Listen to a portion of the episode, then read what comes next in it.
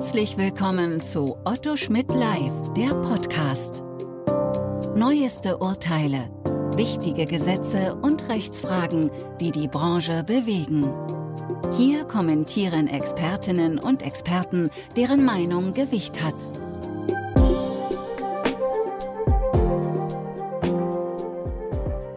Meinen Gesprächspartner Herrn Schwamp muss ich den Familienrechtlern kaum vorstellen.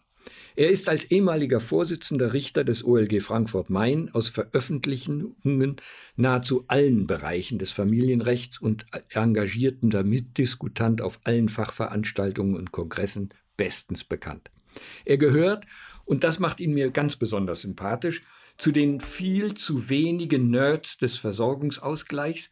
Deswegen, lieber Werner, Herr Schwamp, ein ganz herzliches Willkommen und danke, dass Sie sich heute Zeit für uns genommen haben. Herr Schwamp, Paragraph 17 Versorgungsausgleich ermöglicht die externe Teilung betrieblicher Direktzusagen und Altersversorgungen aus einer Unterstützungskasse bis zu einem Ausgleichswert in Höhe der Beitragsbemessungsgrenze in der gesetzlichen Rentenversicherung. Das sind derzeit 85.200 Euro. Kann man sich eigentlich auf die Mitteilungen der betrieblichen Versorgungsträger über die Höhe des Ausgleichswerts verlassen und wie bestimmt man eigentlich den Ausgleichswert? Ja, danke für die nette Begrüßung, lieber Jörn. Ich will dir mal dazu erklären, dass es jetzt für die Feststellung der Tatbestandsvoraussetzungen zunächst einmal darauf ankommt, ob die Beitragsbemessungsgrenze nach 17 überschritten wird. Und für diesen Bereich, also nur für die Feststellung, ob 17 überhaupt von uns angewendet werden kann, verlassen wir uns jetzt tatsächlich auf die Mitteilung der Versorgungsträger. Wir müssen aber wissen, dass nach der Entscheidung des Bundesverfassungsgerichts dieser Betrag später höher ausfallen kann. Darauf soll es aber jetzt für den Anwendungsbereich des Paragraph 17 nicht ankommen. Für diese Feststellung, ob wir uns innerhalb des Bereiches bis zur Beitragsbemessungsgrenze befinden, haben die Versorgungsträger uns einen Versorgungsausgleichsbetrag genannt. Und den haben Sie entweder mit dem Betrag nach dem Einkommensteuergesetz, also mit dem Zinssatz des Einkommensteuergesetzes, wenn die Ehezeit in der Zeit bis 2008 liegt, oder aber für die Zeiten danach nach 253 HGB, der sogenannte Bilanzmodernisierungsgesetz Zinssatz. Und der ist errechnet mit dem Durchschnittszinssatz der letzten sieben Jahre bis 2016 und seither äh, der letzten zehn Jahre. Und diesen Zinssatz legen die Versorgungsträger üblicherweise bei den Rückstellungen ihrer Altersversorgung zugrunde. Und dieser Betrag, der sich daraus ergibt, ist zunächst einmal für den Anwendungsbereich von Paragraph 17 zu verwenden. Das wäre dann der Einstieg zur Frage, können wir überhaupt extern teilen, weil die interne Teilung ja die Regelteilung ist und um zur externen Teilung nun äh, aus, von betrieblichen Anrechten zu kommen, äh, ist dieser Wert der maßgebliche. Jetzt hat aber das Bundesverfassungsgericht entschieden, dass die Familiengerichte im Fall der externen Teilung eines betrieblichen Anrechts den Ausgleichswert so weit zu erhöhen haben, dass die ausgleichsberechtigte Person eine, sagen wir mal, auskömmliche Versorgung in einer Zielversorgung erlangt. Wenn durch einen solchen Zuschlag zum Ausgleichswert äh, dieser die Beitragsbemessungsgrenze übersteigt, ist dann noch die externe Teilung möglich? Ja, genau dieses Problem gab es natürlich früher gar nicht. Das ist jetzt erst aufgetaucht, nachdem das Bundesverfassungsgericht gesagt hat, dass der ursprüngliche Ausgleichsbetrag eventuell erhöht werden muss, um eben Transferverluste der externen Teilung auszugleichen. Da kommen wir später drauf. Natürlich stellt sich jetzt die Frage, ob wir den später mit einem Zuschlag versehenen Ausgleichswert nehmen oder ob wir den Ursprungswert, den uns der Versorgungsträger für den Verpflichteten, den Ausgleichsverpflichteten mitgeteilt hat. Da war der Herr Bort in seiner ersten Anmerkung zum Bundesverfassungsgericht in der FAMZ der Meinung, es müsse der richtige, später auszugleichende Wert sein. Der BGH hat nun entschieden, und deswegen musste er sich auch so ausführlich damit auseinandersetzen, ob hier, welcher Zinssatz jetzt zugrunde zu legen ist. Also der BGH ist der Meinung, dass es der Wert ist, den der Versorgungsträger, wenn es überhaupt nicht um Versorgungsausgleich geht, sondern nur um die Rente für den Ausgleichspflichtigen, äh, eben diesen Rückstellungswert zu nehmen. Das ist jetzt einer der Punkte, die der BGH jetzt, äh, ja, diesen Streit hat er quasi entschieden jetzt an der Stelle. Und was passiert, wenn der Betrieb äh, die betriebliche Altersversorgung auf verschiedene äh, Versorgungen verteilt, also ein ganzes Spektrum von äh, mehreren Kleinstversorgungen hat, äh, können die dann auch extern ausgeglichen werden? Ja, das ist jetzt natürlich die hochspannende Frage. Der BGH hatte einen Fall, der das geradezu exemplarisch erklärt. Da ist nämlich ganz knapp der Ausgleichswert unter der Beitragsbemessungsgrenze. Und wenn man jetzt an der Zinsschraube drehen würde, wäre er sofort drüber. Also das, was wir eben erörtert haben. Aber es sind auch zwei verschiedene Anrechte. Und das zweite Anrecht ist zwar geringfügig in dem Fall des BGH, aber es führt genau dazu, dass die Beitragsbemessungsgrenze überschritten wird, wenn man es zu dem anderen Wert dazuzählt. Das heißt, zwei Anrechte zusammen, von denen eins sogar geringfügig ist, führen zur, äh, zur, Überschreitung der Beitragsbemessungsgrenze und dann wäre die externe Teilung nach 17 nicht mehr möglich. Wir wären automatisch doch wieder in der internen Teilung. Nun hat der BGH am 24. März entschieden, zu der Zeit galt noch seine Rechtsprechung, dass eben es äh, nicht auf die Gesamtsumme ankommt. Äh, und deswegen äh, hat nun äh, der Gesetzgeber inzwischen aber weitergearbeitet. Das, der Paragraph 14, um den es da geht, muss ich hier doch mal den Paragraphen nennen, der Absatz 2, hat eine Erweiterung erfahren, die genau diese Rechtsprechung des BGH aushebelt. Es kommt also künftig darauf an, dass bei zwei Anrechten desselben Versorgungsträgers, wenn er für beide die externe Teilung wählt, es auf die Gesamtsumme ankommt. Das würde in diesem Fall, den der BGH hier zu entscheiden hatte, er hat ja aufgehoben und zurückverwiesen. Das OLG Bamberg muss sich jetzt zu dieser Frage auseinandersetzen, denn mittlerweile ist das Gesetz verabschiedet und tritt am 1. August in Kraft. Der BGH hat dem OLG Bamberg noch einen Hinweis erteilt, es müsse sich darum nicht kümmern, nach seiner bisherigen Rechtsprechung. Aber wenn das OLG Bamberg vermutlich nicht vor 1. August entscheidet, muss es genau an dieser Stelle das jetzt prüfen. Und der Versorgungsträger hat es nun in der Hand, ob er für beide Anrechte, die hier eine Rolle spielen, die externe Teilung wählt. Dann ist er aber automatisch äh, über der Grenze drüber. Oder ob er sich das größere Anrecht aussucht und sagt, ich will dieses nur extern teilen und das kleine mögt damit machen, was ihr wollt. Und dann ist er tatsächlich weiterhin in der externen Teilung. Ist kompliziert, aber so hat es der Gesetzgeber nun geregelt. Bisher ging der Bundesgerichtshof in seinen Entscheidungen ja davon aus, wenn ein richtig bemessener Ausgleichswert hälftig äh, oder wenn der, wenn der äh, richtig bemessene Kapitalwert einer Versorgung hälftig geteilt wird, dann ist der Halbteilungsgrundsatz erfüllt.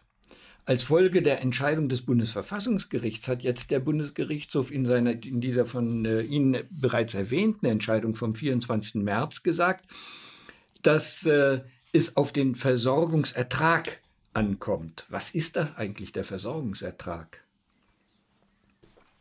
Der Versorgungsertrag ist ja letztlich das, was der Berechtigte als, äh, in, in einer neuen Zielversorgung, die er auswählen kann, da kommen wir noch drauf, dann äh, dort bekommt. Das ist also alles, was man sich darunter vorstellen kann, eben nicht nur die Altersrente, sondern gegebenenfalls auch ein Invaliditätsschutz, den der Verpflichtete auch in seiner Ausgangsversorgung hat, vielleicht auch eine Hinterbliebenenversorgung, den der Verpflichtete auch in seiner Ausgangsversorgung hat. Man muss also das ganze Paket zusammensehen. Wenn er nur eine Altersversorgung haben will, ist die möglicherweise höher als die Altersversorgung äh, in, der, in der Quellversorgung, wie wir das nennen. Aber sie kann trotzdem weniger wert sein, weil eben die Hinterbliebenen- und Invaliditätsversorgung, die der Verpflichtete in seiner äh, Versorgung hat, einen großen Teil dieses Wertes äh, auch noch beinhalten. Wir dürfen also nicht nur die Altersversorgungen vergleichen, wenn wir nachher gucken wollen, ob der Berechtigte bei seiner Zielversorgung dasselbe bekommt äh, oder die Hälfte äh, davon genau bekommt, die der Verpflichtete hat. Aber Sie stimmen sicherlich mir äh, zu, wenn ich sage, auf die Höhe der Versorgung alleine kommt es gar nicht an. Auf die Höhe einer Rentenleistung im Ehezeitende, weil maßgeblich für das, was eine Versorgung leistet, deren Dynamik sein wird. Eine Versorgung, die nur ein halbes Prozent Leistungsdynamik hat, äh, ist viel weniger wert im äh, äh, Ehezeitende, wenn meinetwegen 200 Euro Rente anstehen, als eine, die 2% äh, Leistungsdynamik oder auch Anwirtschaftsdynamik hat. Also es wird nicht so ganz einfach zu sein, zu sagen, man vergleicht die Rentenhöhen, sondern man muss mehr tun. Richtig, habe ich eben schon erwähnt, man kann nicht mal nur die Rentenhöhe vergleichen, man muss sogar zusätzlich zu dem, was eben gesagt worden ist, also die Frage, welche Dynamik äh, damit verbunden ist, wie also die Rente, die jetzt äh, direkt am Anfang äh, ausgezahlt wird, in welcher Form die steigt, das können ein oder zwei Prozent sein oder sie kann auch statisch sein. Das ist natürlich ein großer Unterschied. Und äh, es kommt auch noch darauf an, ab wann man sie überhaupt beziehen darf. Die gesetzliche Rente für jüngere Leute erst ab 67. Die meisten Betriebsrenten kann man schon ab 65 beziehen. Das sind alles wertbildende Faktoren, die kann man alle nicht so auf den ersten Blick erkennen. Nun hat der Bundesgerichtshof äh, erfreulicherweise gesagt, dass eigentlich äh, für die externe Teilung die deutsche Rentenversicherung wohl die Regelversorgung ist. Äh, und zwar deswegen, weil die deutsche Rentenversicherung seit, 19, äh, seit 2018 bessere Leistungen bietet bei den Ausgleichswerten, die dort reinkommen, als die Quellversorgungsträger. Äh, wird dadurch die Wahlfreiheit äh, beschränkt? Bisher galt ja immer, dass die ausgleichsberechtigte Person wählen kann, in welche Versorgung sie rein will. Ja, also vielleicht müssen wir erst noch mal einen Schritt zurückgehen. Äh, die Frage, die wir eben gerade erörtert haben, dafür hat der Bundesgerichtshof nun extra äh, angeordnet in seiner Entscheidung, dass nach der Auskunftsvorschrift, Paragraph 220 Absatz 4 FMFG, künftig in Erweiterung dieser Vorschrift, also ausdrücklich von analoger Anwendung, weil eine Rechtslücke entstanden ist, gesprochen. Der Versorgungsträger des Verpflichteten, also die Quellversorgung, muss künftig Auskünfte erteilen, die sich äh, darauf, äh, auf diese Fragen, die wir eben erörtert haben, was also alles Gegenstand seiner Versorgung ist, sodass der Berechtigte mit dieser Auskunft dann überhaupt erst in die Lage versetzt wird, bei der Versorgung, die er auswählt, zu überprüfen, ob das dieselben Leistungen sind. Also eine erhebliche Ausweitung der Auskunftspflicht für diejenigen Versorgungsträger, die die externe Teilung wählen. Und äh, das geht sogar über die bisherige Fassung von 220 Absatz 4 vom FG hinaus. Der Gesetzgeber ist da nicht tätig geworden, aber durch die Entscheidung des Bundesverfassungsgerichts ist eine Lücke entstanden, die nun die Rechtsprechung damals geschlossen hat. Und dann kommt man natürlich automatisch zu der Frage, was soll der Berechtigte, der nun hier etwas angeboten bekommt, eigentlich auswählen? Wo soll er mit diesem Kapital denn nun hingehen?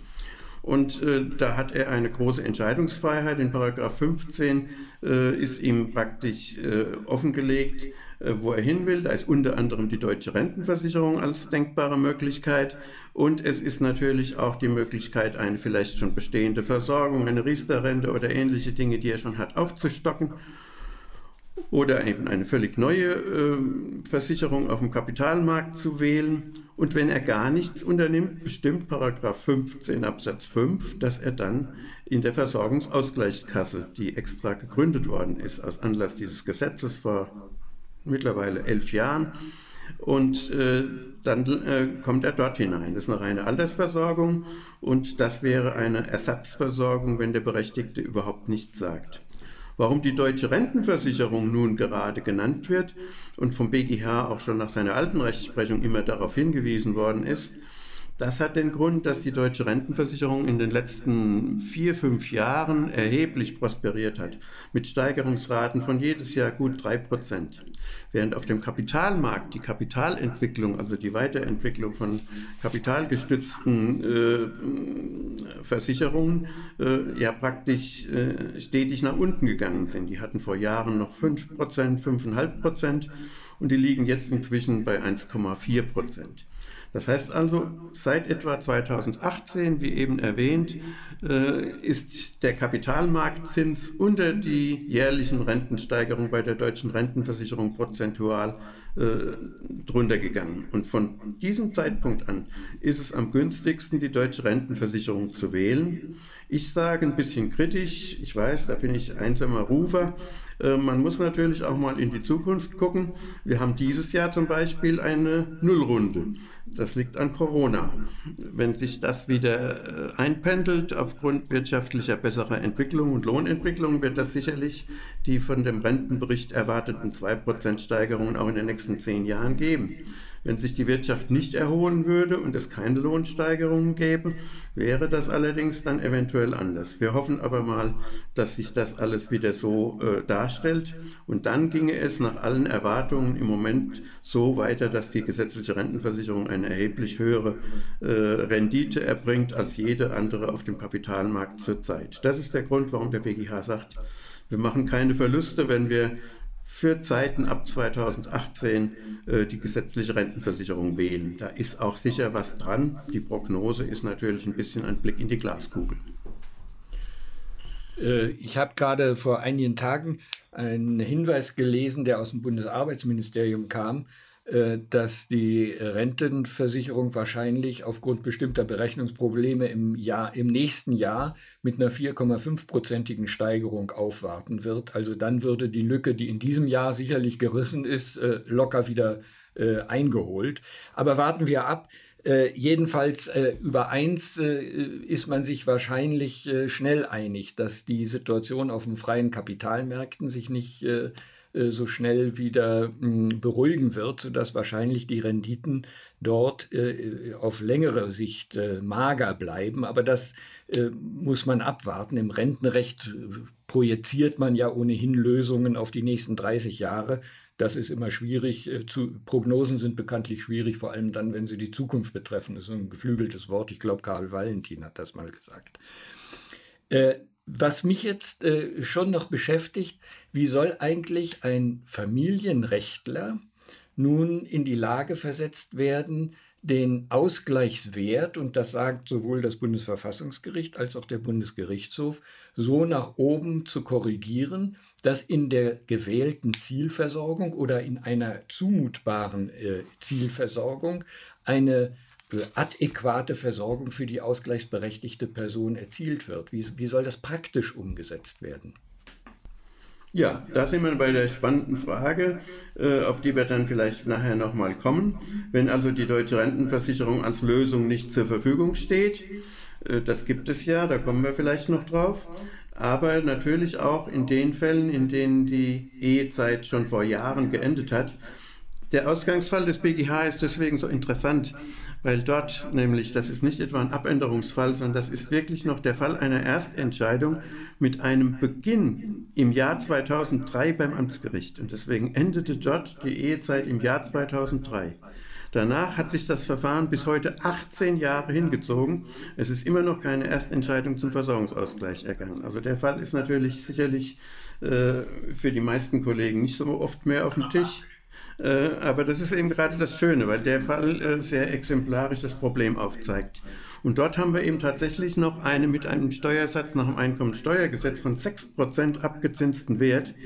Äh, der liegt natürlich, wenn ich heute auf den Kapitalmarkt gehe und bekomme dort 0,9 Prozent vielleicht noch ein bisschen an äh, Zuwachs, äh, dann kommen wir vielleicht auch auf 1,9 Prozent, so rechnet die Versorgungsausgleichskasse.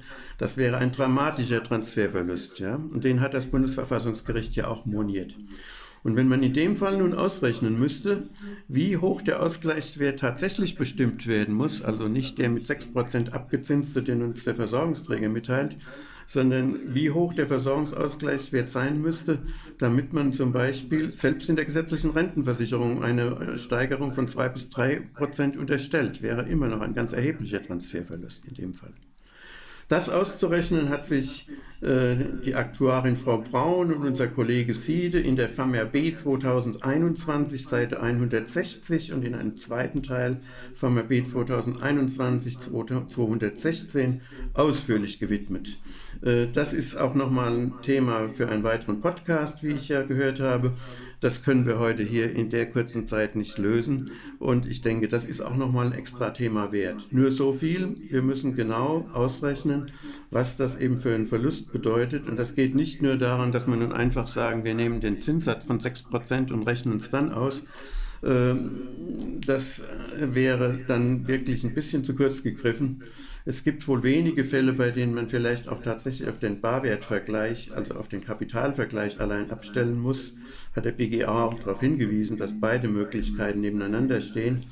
Aber ich denke, in den meisten Fällen kommt es schon darauf an, das Rentenvolumen und den Unterschied festzustellen. Und äh, das ist nicht lapidar. Also da äh, wird man vielleicht, hat auch der BGH erkannt, gelegentlich auch ein Sachverständigengutachten weiterhin brauchen. Es gibt eine wunderschöne Internetseite meines Interviewpartners, Herrn Haus, bei äh, www.farmerb.de unter Materialien. Da kann man wirklich modellhaft das mal durchrechnen, äh, ob einem das dann schon ausreicht, den Ausgleichswert festzubestimmen, aber man bekommt auf jeden Fall eine gute Vorstellung davon, äh, was da zu tun ist. Mehr will ich an der Stelle mal nicht vorwegnehmen. Die beiden Fundstellen kann man sich gerne mal angucken. Es ist was für eine ruhige Stunde zum Lesen und ansonsten vielleicht mal auf den Podcast mit Herrn Siede warten. Herr Schwamp, Vielleicht noch ein letzter Hinweis. Wie tenoriert man jetzt, wenn der Ausgleichswert erhöht wird? Ja, äh, ich glaube, wir müssten vielleicht aber vorher nochmal sagen, äh, wie wir nun vorgehen.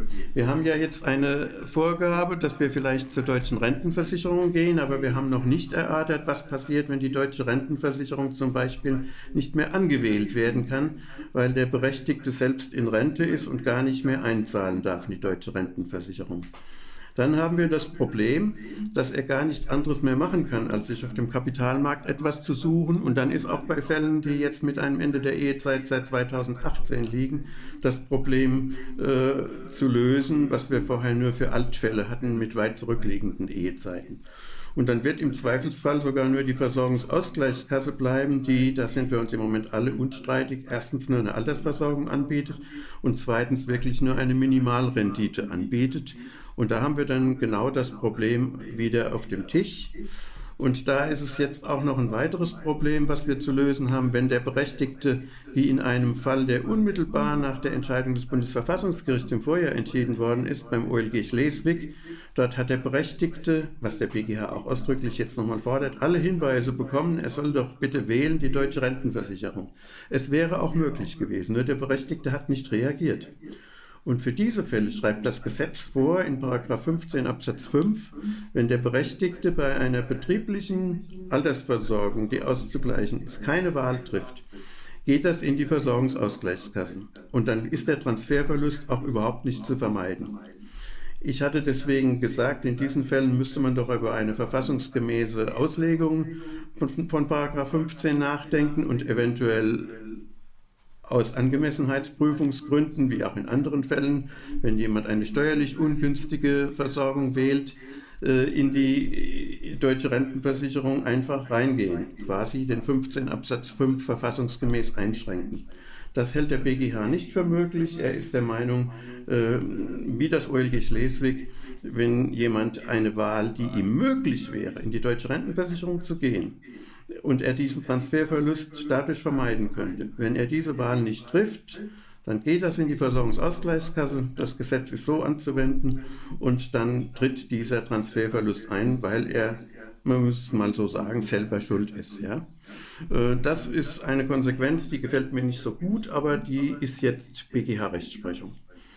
Ähm, dann kommt man zu dem Ergebnis, dass man auch keinen Zuschlag ausrechnet, weil es wäre ja der Transferverlust vermeidbar gewesen. Das ist also nochmal ein Schritt zurück gemacht in unserem gerade äh, geführten Gespräch.